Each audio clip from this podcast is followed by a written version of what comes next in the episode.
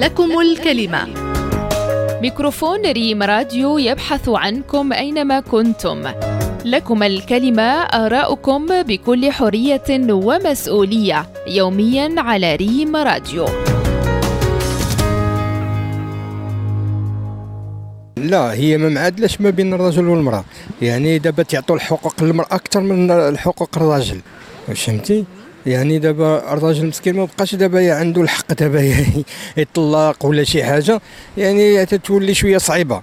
يعني ما المرأة دابا هي تتوصل معاه من ناحية النقاش ولا شي حاجة تقول ليه صافي خصني نوصل معك للمحكمة. وهذه ماشي ما, ما مزياناش لهم هما بجوج. بخصوص إلا كانوا عندهم الدراري. إلا كان عندهم الدراري وداك الشيء ما أنا تنفضل بينهم ما, ما يوصلوش لهذه المرحلة. هذه المدونة أنا بالنسبة لي كتخدم المرأة أكثر من الرجل. ولكن حنا كما حنا كنشوفوا القانون أنه كينصف المرأة 50% والراجل 50% ولكن حنا بغينا شي قانون اللي يكون في صالح المرأة وفي صالح سميتو. ما نساوش حتى حنا راه المرأة الحمد لله هي منا هي اختنا هي سميتو. ولكن والحقوق ديالها الحمد لله حيت وصى الرسول صلى الله عليه وسلم وصى للمراه وإن شاء الله نتمنوا أننا نشوفوا شي شي جديد في المدونة الأسرة. نشوفوا إن شاء الله شي قوانين جديدة اللي تخدم الطرفين الحقوق ديال الدراري هما الاولى حيت شكون مدونه الأسرة؟ شكون اللي كيتشرد؟ الدري هو اللي كيتشرد. ما الأم تقدر تمشي تبني حياتها الأب يقدر يمشي يبني حياته. شكون اللي شكون اللي كيضيع؟ الدراري هما اللي كيضيعوا يضيعوا. حتى تلقاوش حتى السكن فين يكونوا اللي قابلهم. شنو؟ مش كيخرجوا للشارع. ملي خرجت مدونه الأسرة الجديدة ووقع على ذاك التطبيق اللي كان وداك الهراج وداك الشيء كسر الطلاق. هذا هو المشكل.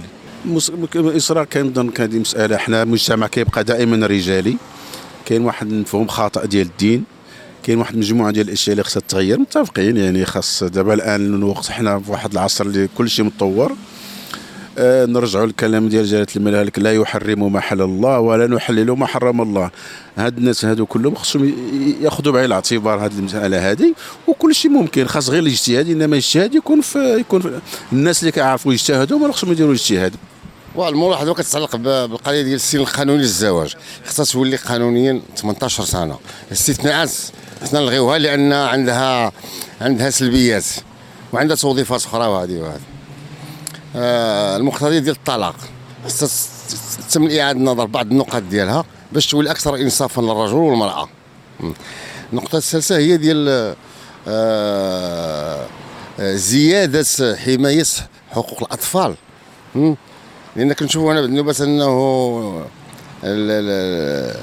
الأب تيكون تيكون مضرور من واحد الناحية ربما كاين حالات آه خص تراجع انه الأب الحضانه الأم بيان سور ولكن تراعى حقوق الأب الأب.